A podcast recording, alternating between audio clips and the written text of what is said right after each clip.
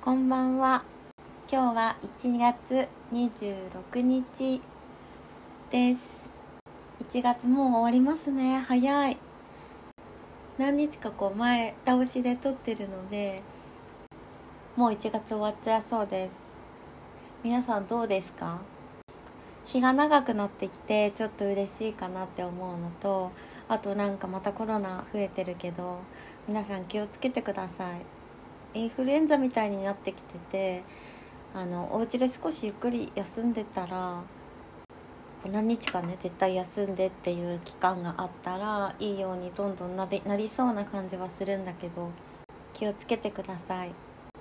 今日ねお休みだったんですけど昼の仕事。でお休みの日私コーヒー入れるんですけど朝。普段はねそんな時間ないのでコーヒーメーカーで入れて会社に持ってくんですけどお休みの日は引く引いて落とすんですよね好きで。であのディモン酒ビブモンディモン酒っていう鎌倉のカフェがもう老舗ですね。カフェがもうすっごい昔から大好きで聖地なんですけどそこでこの間買ってきた豆をね最後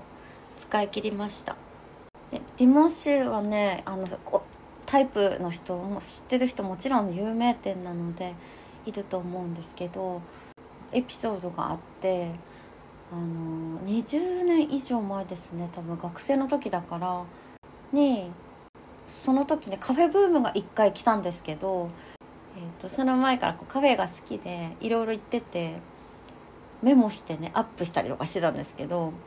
だからねあのデートでこういうとこ行きたいんだけどいいとこないとか一人でゆっくり本読みたいんだけどいいとこないとかそういうのを答えるぐらいあの好きで行ってたんですけど札幌のねあのたぬき工事8丁目にあるファブファブカフェっていうところとがすっごい大好きでこういう店絶対いつかやりたいなってずっと思っててそこで取り扱ってたのがディモン酒の、えっとマスターと同じ豆で当時ね斎藤コーヒーさんっていう札幌にある焙煎屋さんがあってそこの方がディモン酒の豆も焙煎しておろしてたんですよね。もう当初オープン当初なのかな、まあ、もうちょっと経ってるかな。で私が地元に帰ってカフェをやった時にえっ、とどうしても絶対斎藤コーヒーさんの豆使いたいね。あと森彦さんの豆を使いたいねって言ってあのお話しさせてもらいに行ったんですよね。すごいその斎藤さんはねお亡くなりになっちゃったんですけども数年前に。あのすごくダンディーですごいあの職人っていう感じのねなんかとっつきにくい見た目っていうかこう第一印象なんですけど全然そんなことなくてすごいお話ししてくださってどこの馬の骨かもわからない私にあのいろいろ教えてくださってそこで豆を使わせてもらってたんですよね。でディモン州のあの堀内さんは、えっと、私がね一回雑誌を作ったんですよねそれを送らせてもらってお店に置いてもらったことがあってすごくお世話になっています。今ねあのすごい行列店になっちゃってレジェンドなんですけどあの知ってる方いると思うんですけど緑の木のね看板がまだまだ新しい堀内さんのお店が大きくなってく過程の本もねすごく面白いのでそこの豆を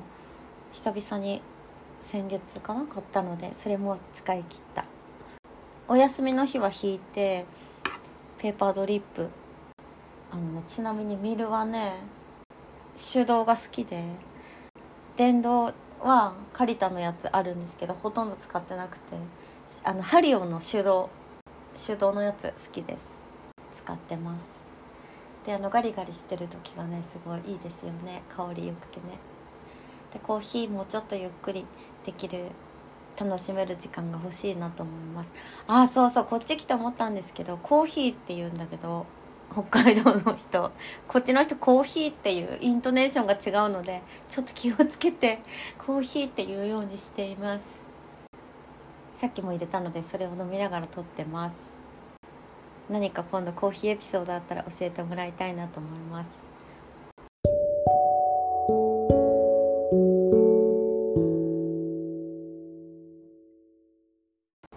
ね今日は私のね QA なんです。であの某友人がやってっていうことであのじゃあ質問考えてよって言ったら分かったってあの考えてくれたのでいつもねみんなにインタビューばっかりしてるのであの答えてみたいなと思いました。で今日もらったんですけど意外と質問はねあの普通のことに答えてほしいんだってちょっと言ってもらったんでよくある質問をねあの10個もらいました。なのでちょっとそれを元にね話していきたいと思います。1個目が「怒りますか?」っていう あの質問。9が91は「怒りますか?」です。あのね全然怒ります。すごいちゃんと。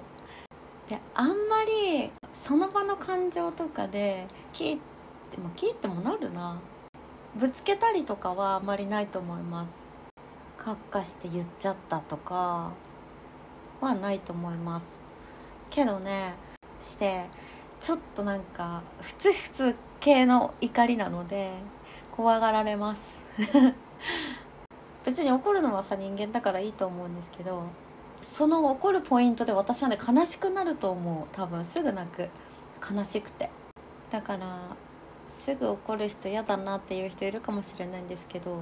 それぐらいの頻度ですぐ悲しくなります。だからね全然怒りますね。でもあんまりこう言わないかもね。まず怒るのもそうだけど泣くのもそうだけどそうさせた原因があるじゃない絶対に。だからそれを考えるかなやっぱり。あの若い時はそうじゃなかったんですけどすっごい短期だったんで。いやちょっとずつ大人になって。えなんでそうなんでそうさせたかなとかそういうのをまず考えるようには ひとまずはなってると思います。怒ります。で2番目。浮気はどこから浮気だと思いますか？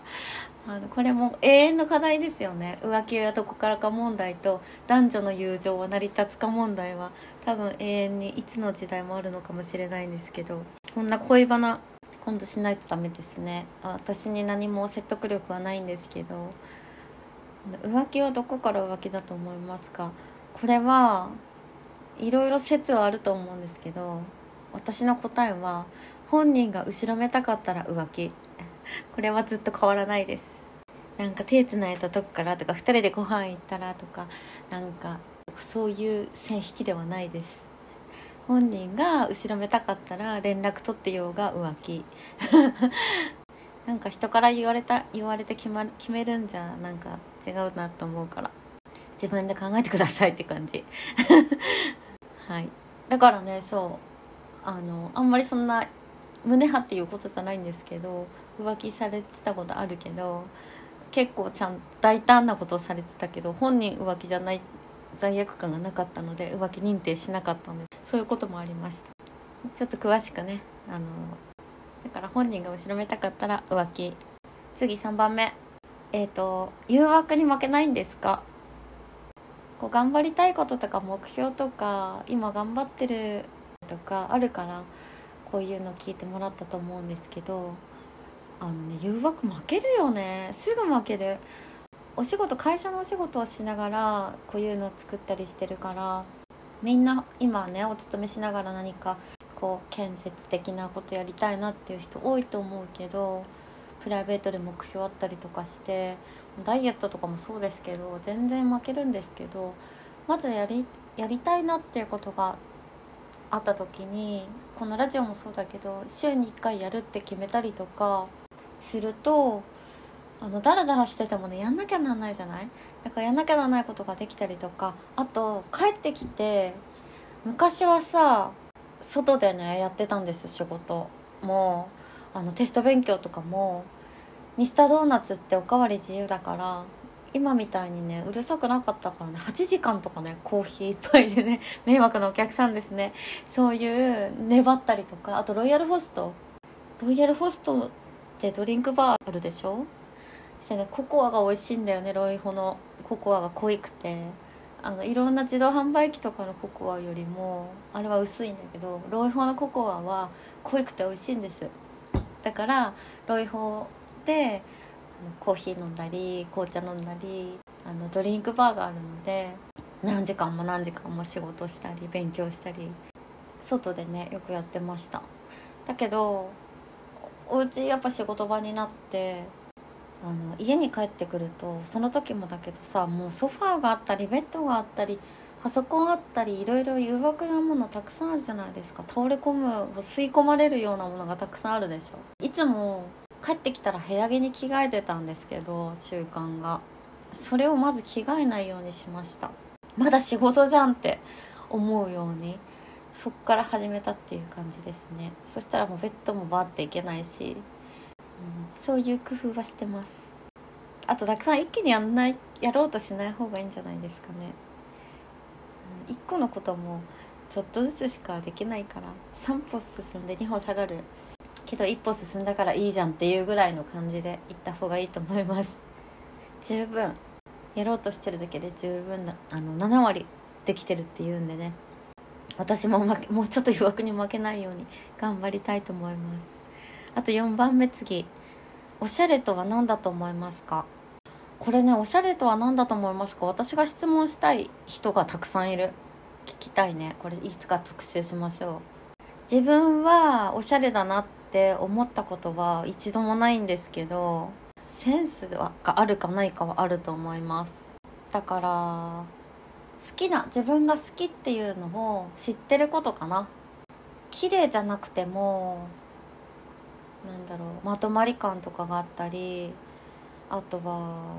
そうだなバラバラでもおしゃれだっていう人ももうファッションで言えばねそういう人もいるし崩してたりすごくさりげなくっていつも通りなのにおしゃれだなっていうのがあったりとかだから自分が何が好きかを知ってるっていうことがねもうすでにおしゃれだと思います。音楽とかもそうだし本とか何でもいいんだけど映画とかでもいいんだけど一個だけ思うのは周りの人がみんながいいっていうみんながいいっていうものをおしゃれだとは思わないので、ま、たくさんの人に言われることがおしゃれではないと思う私は思います。だから生き方がおしゃれだなとか考え方がおしゃれだなとかもすごく感じるし人と話してても。だから自分がこれが好きって思ってるこれがいいって思ってることを知ってるっていうのがおしゃれだなと思います。じゃあ次。えーと、と偏見はないですか？これもいい質問ですね。偏見。今あのジェンダーのこととかあと体のハニーキャップとかあと精神的なこととか肌の色とか、ね、考え思想のこととか差別なくそうってなくしていく社会にしようっていう動きがすごい始まってるけども私ね偏見自分でないと思ってたんですけどずっと。27歳ぐらいまで。でえっ、ー、とね小学校の時も特殊学級の子と一緒にクラスも一緒になって過ごすっていう時間がいっぱいあったからなんだろうみんなでその子たちを手助けしたりあのコミュニケーションももちろん普通にするしであの街歩いてても普通に自然に手助けできると思って行ってたんだけどその20代後半に出会ったね聞こえないお友達がいてて両方聞こえないんだけどその彼はね普通に左ハンドルのシボレーに 普通に乗っててあの普通の生活みんなと何も変わらない生活をしてたんだけどいつもおしゃべりしてる時筆談ですしてたの。であの当時っていうかもうマスクがするようになるまでは唇を読む独身っていうあの唇を読んで会話するのが彼らの普通のこと常のことだったのですごくマスクしてさあの透明のやつはあるけどみんなしてないから大変なんじゃないか不便だなって思うんだけど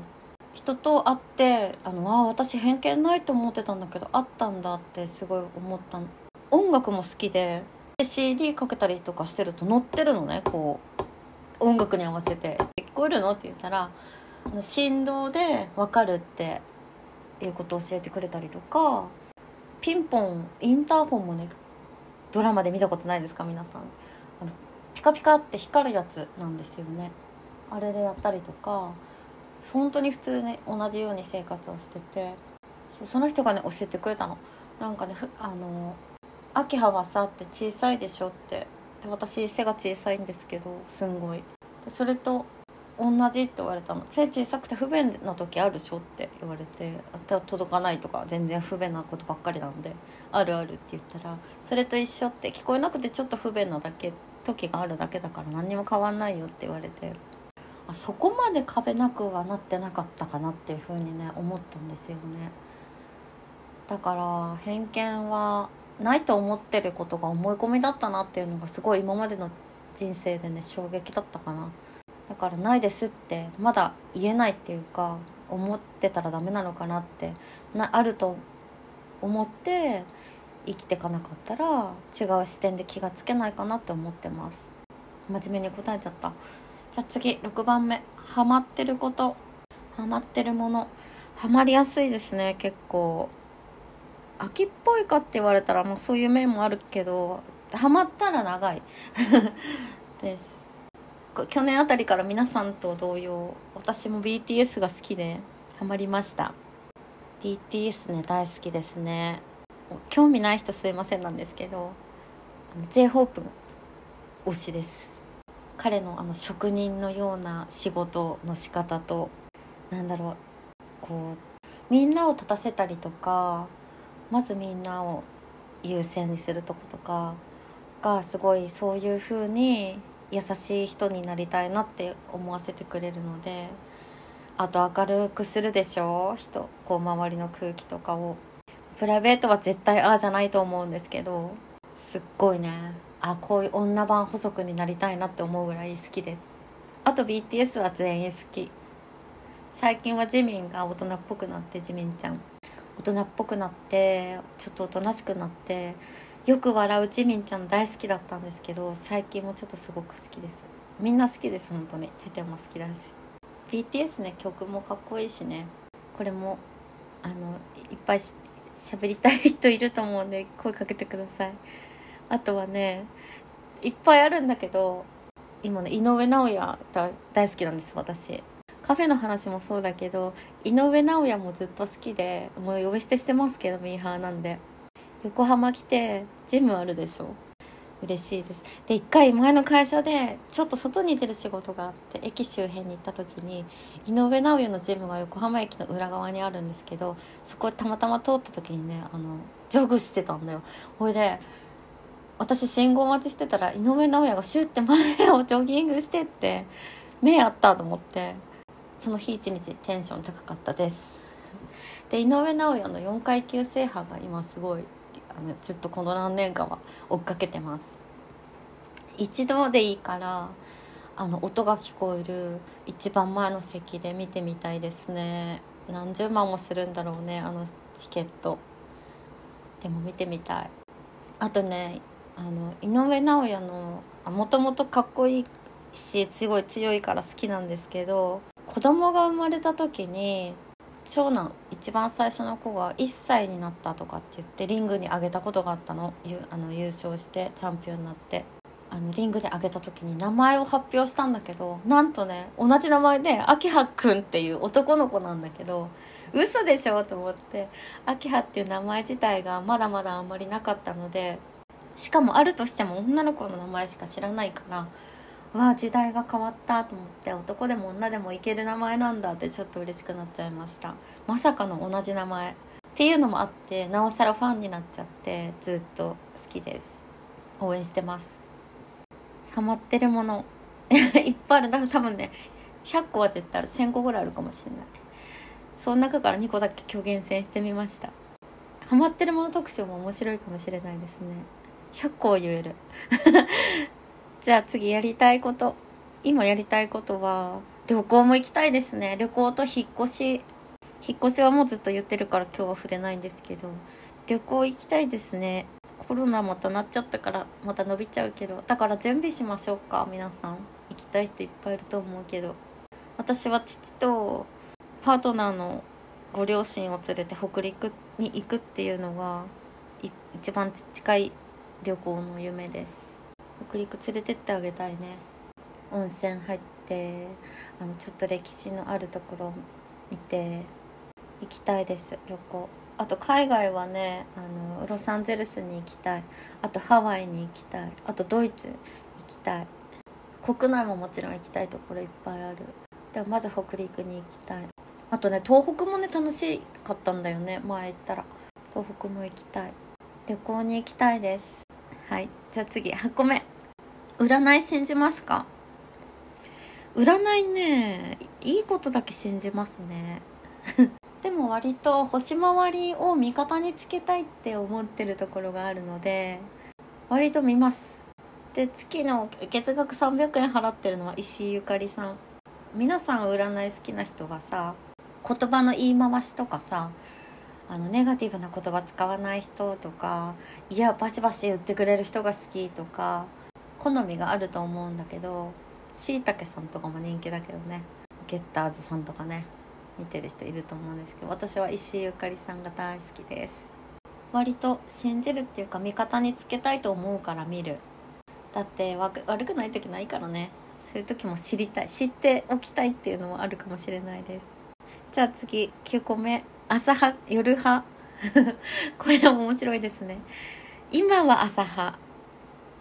若い時は夜派でした。夜更かしして朝はもう起きれない起こさないであと5分みたいな感じで夜派でした。今どっちも好きなんだけど朝派になりたいなって30代過ぎてから思うようになってなんだろう一日が長くなるじゃない？明るいうちから活動できてると。ちゃんと朝起きれるようになりたいなっていうのがあって朝派になりたいなって思い始めて30代過ぎにえっ、とねその時タイミングよく社会人野球のマネージャーをあのやったんですよ。それでどうしても早く起きなきゃなんなくなって早く寝て早く起きるっていう癖ができました。当時はやっぱいっぱい寝なきゃダメだったからね、う、11時とかには寝て4時に起きたりとかして野球に行って会社行ってみたいな感じであの社会人野球のマネージャー楽しかったです。それで習慣がつけれました。だからねどっちも好きなんだけどただ夜の暗い時間って時間流れるのがゆっくりになるからすごいいいですよね。だから休みの前の日とかね夜更かしする。好きですね。あといっぱいいろんなことできるぐらい長い気がして好きですね。ただすごい矛盾するんですけどいっぱい寝るのが一番痩せるんだって。それをねすごいそれ筋トレのボディメイクのお友達がいててその人も言ってた。いっぱい寝るの一番減量になるって言ってたのですごい矛盾してるんだけど両立させるのはなので不可能な不可能なんですけど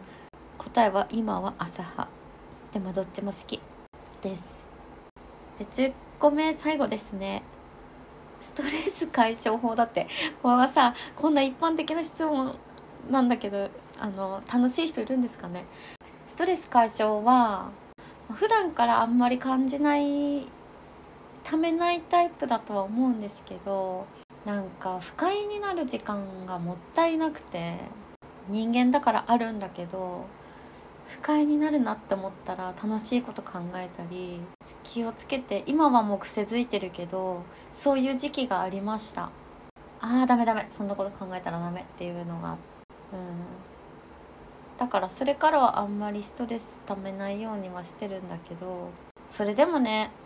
あの人と接したりとかお仕事で自分の作ってるわけじゃないけどやっぱりわきまえたりとか人と接したりとかいろんな人とお付き合いしていくから成り立つじゃない？だから疲れたなとかストレスたまストレスとか、まあ、疲れたなっていう時があったとしたら気持ちも心とかも体だけじゃなくてあるのでそれはあの閉じますね。一人の世界になるかも。それが一番ストレス解消かもしれないですね。そうかもしれないけど飲むとさ次の日もさちょっと引きずるじゃないですか、まあ、飲み方によるけど。だから一番手っ取り早くやるストレス解消法は一人の世界にする。一晩とか何時間かとかでもいいから。そして自分の立ち位置を確認してから自分が好きなものを思い出したり音楽聴いたりするのが一番ストレス解消かな。変わるかもしれないですけど今はそうです。面白いのかな。まあでも意外と普通でしょ？あんまり変わんないですね。私さ友達でアイス買い込んで食べるとかいう人もいるんだけど面白いですよね。そういう方がずっと面白い答えだと思うんですけど全然普通。あでも閉じる。何のこうなのでそういう本当はしたいようにやります。まあこれたまに一人で答えるのも楽しいけど誰かとこうどうっていうのを話やりたいですね。今日はこんな感じでちょっと QA をやってみました。お楽しみいただけたんでしょうか？こういうのをあの10回に1回ぐらいを挟んでみようかなと思ったのでありがとうございました。じゃあ次インタビューのコーナー行きたいと思います。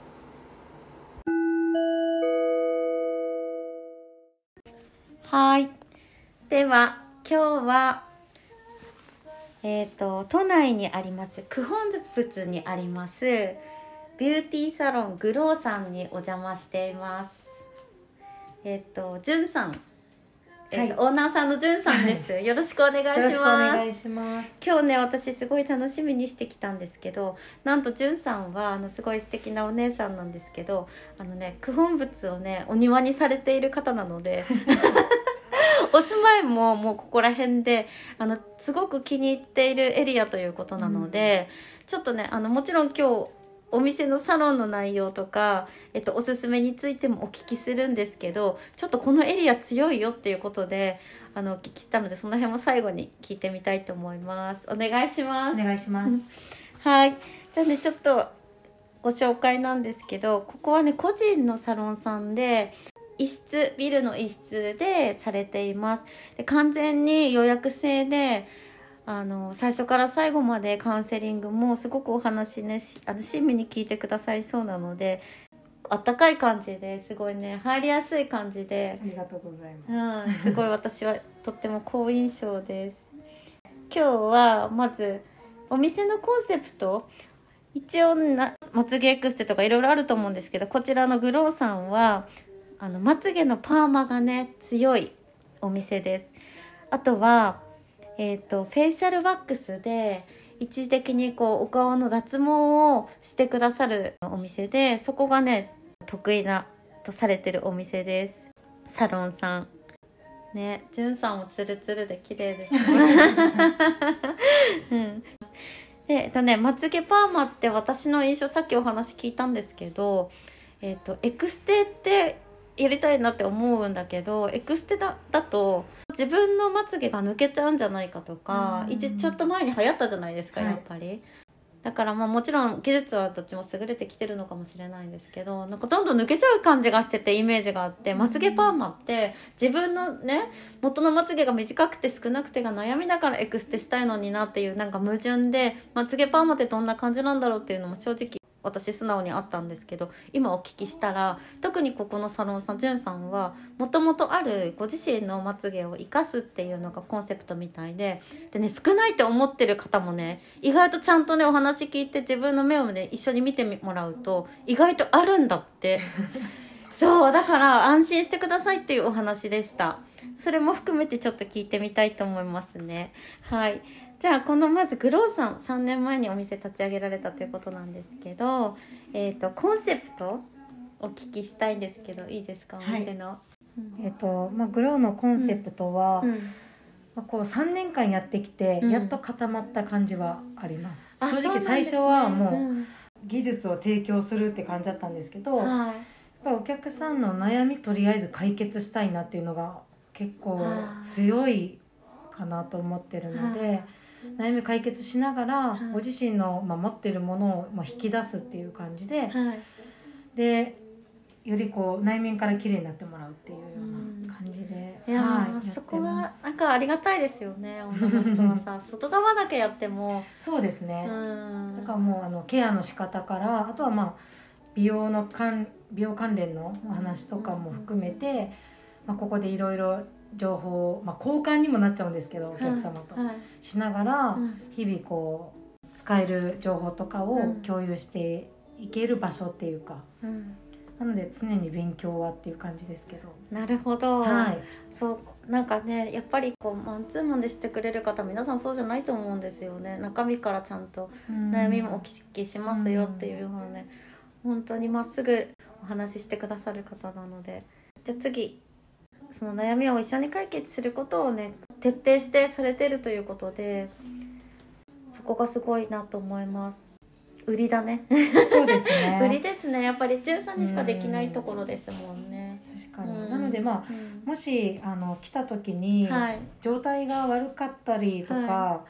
い、あとは逆にしなくていい人だったら、うん、あのあじゃあしなくていいねって言ってまた違う日にご予約変更とか本当にまあ無料カウンセリングじゃないんですけど、はい、まあ、来てあのメニュー変更とか、その人に合ったものを提案したりももちろんなるほど。ありますか、ね、それは安心。行く方からしたら、ね、うん、ある程度やんなきゃいけないのかなって思っていくし、うん、話だけでも全然いらっしゃいますね、そうなんですね、はい、それはちょっと安心ですね。わかりましたというわけでじゃあね次中身ちょっと伺ったのでえっ、ー、とじゅんさんの得意なジャンルとおすすめをお聞きしたいと思います。今お聞きしたんですがまつげパーマと脱毛フェイシャル脱毛っていうことだったんですけど、はい、ちょっと詳しくどんな感じですか？まつげパーマは、まあま、先ほど言ったみたいにエクステだと抜けちゃうとか、はい。まあ、もちろんエクステが悪いわけではなくて、うん、もちろんエクステもいいところがたくさんあるんですけど、はい。まつげパーマに関してはやっぱりそのナチュラルさだったりとかもあるので、こう化粧を濃くしたい場合はマスカラをしたりとか、まあ、濃くできるので、まあその時と場合によってあの変化したりメイクとかでできるので、あとやっぱり写真家の方が言ってたんですけど、はい、日本人の8割って毛穴がこう下向いてるんですね。うんうんうん、でそこに光が例えば写真を撮った時に光を当てると、あのまつげで、あの目に光が入らないっていうのが結構言われてて、えー、こうなってるから？そうですね。下向いてるので、はい、なのでそれを根元からしっかり上げてあげることで、目にやっぱり光が店内でもそうですしもちろん外の太陽光でも目に光が入るので多分思っている以上に目目が本当キラキラなるほど。そっかこういうふうになるからね。そうなんですよね。だからそこで、まあ、リフトアップ効果一時的なものにはなるんですけど、はい、あったりとかもちろんその写真映え映えですね。映えですね、うん、映えします、ね、したりとかっていうのもあるので結構初めて来た方で鏡見た瞬間終わって鏡見ると、かなりの確率で驚きますね。えー、こんなに違うかっていう。こんなにあったのかっていうのと、あとこんなにあの上がるんだとか、なので、まあ、悩んでる方は、もう本当一度来てください試していただくといいかなって、あと扱いがすごい楽なので何かしちゃダメとか、そういったこともないので、はい、もう本当に24時間上向きまつげっていう。楽、うん、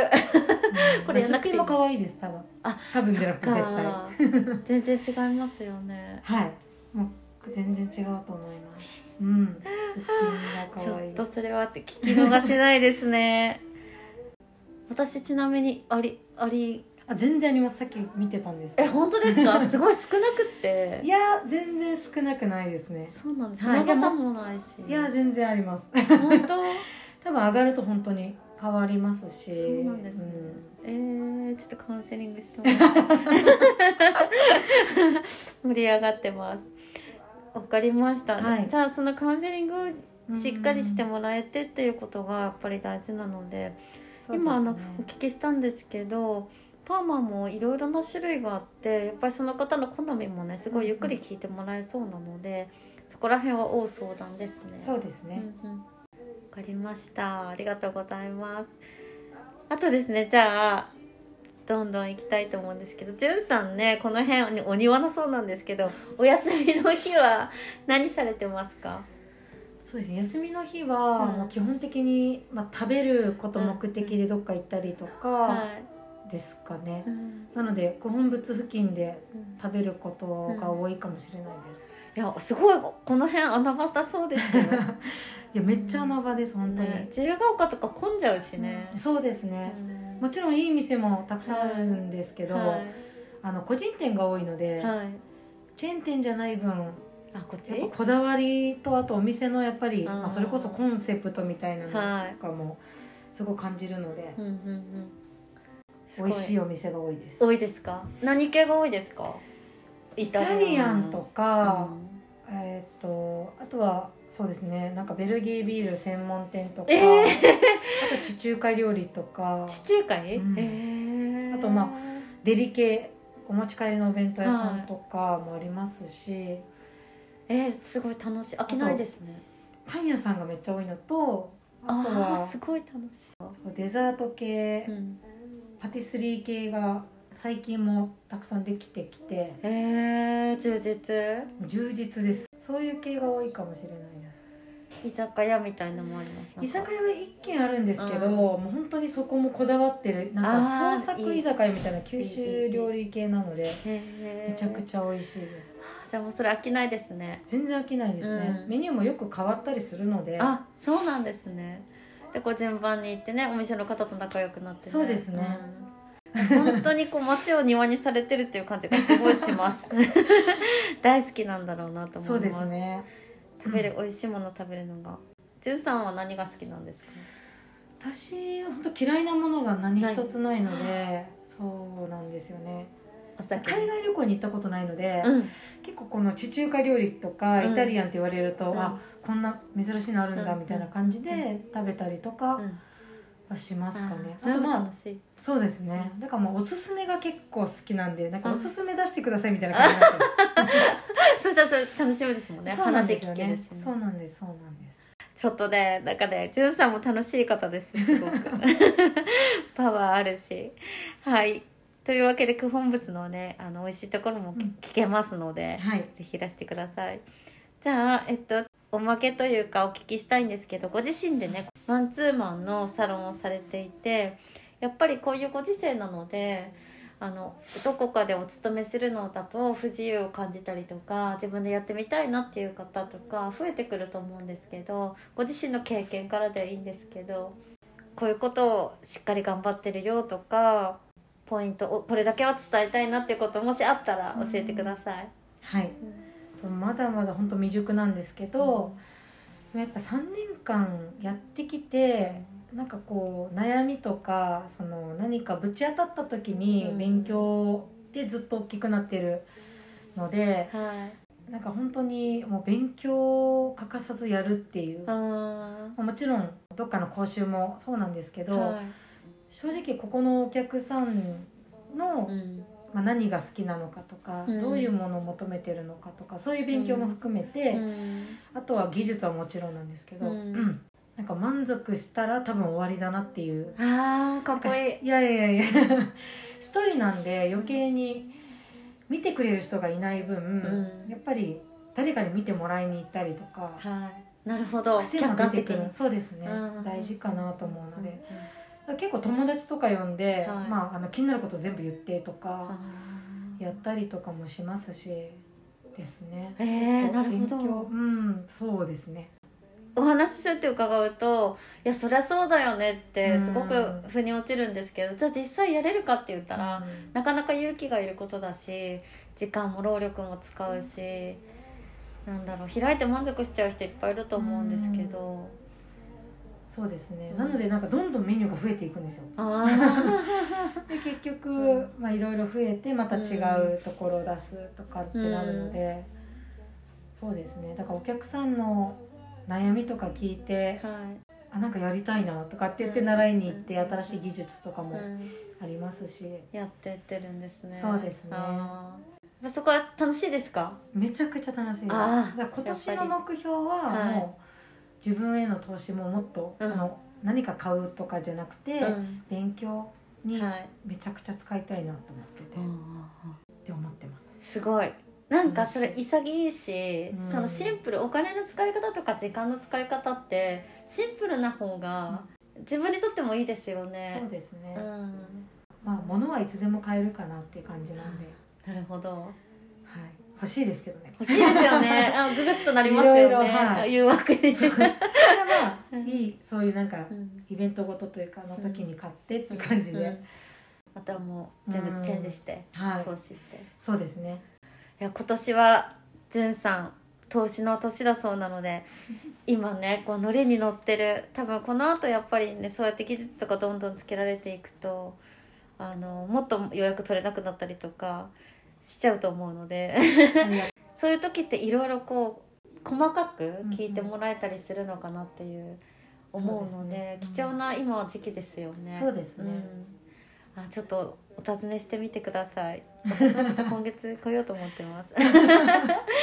わかりました。ありがとうございます。ますじゃあね一度来てみていただきたいと思うので、ありがとうございますじゃあ最後なんですけどあの LINE のグッドムードのお友達登録をしてくださった方に、えーと、特典用意してもらってるんですけど何でしょうか？まつげパーマを